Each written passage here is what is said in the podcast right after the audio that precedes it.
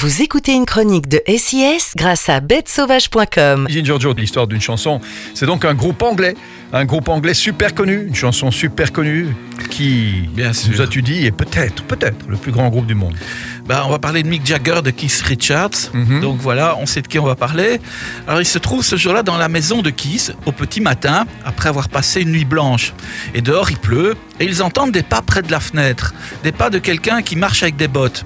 Keith réveille alors Mick Jagger et lui demande J'ai entendu des pas, qu'est-ce que ça peut bien être Oh, c'est rien, répond Mick, c'est mon jardinier qui s'appelle Jack d'ailleurs. Et d'ailleurs, on le, supp- on, le, on le surnomme Jumping Jack.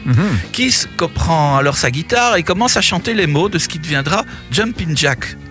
Tu vois quoi ouais, je veux dire Jack Flash. Voilà, sorti de son sommeil, ajoutera Flash. Ah, ah. Euh, enfin non, Mick Jagger qui sorti de son sommeil ajoutera Flash. On va y arriver. On va y hein. arriver.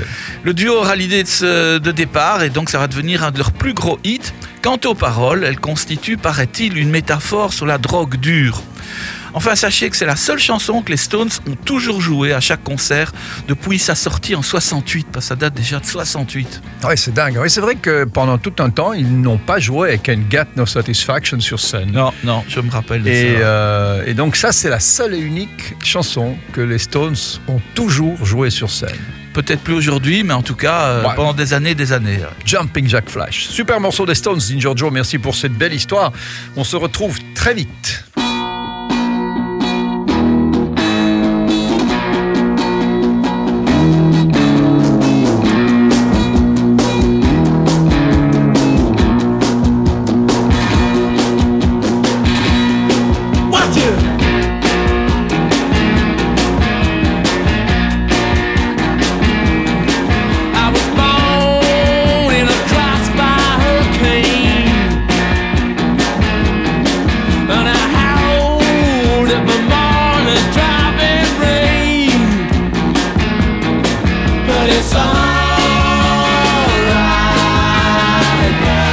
back to guess, but it's alright.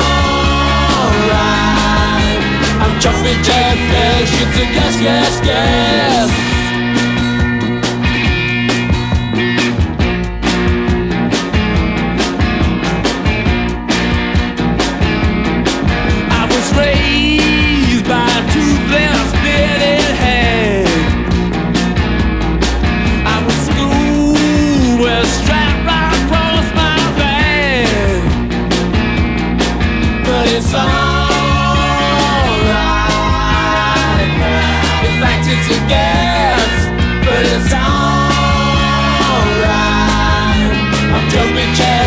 Just, just, just.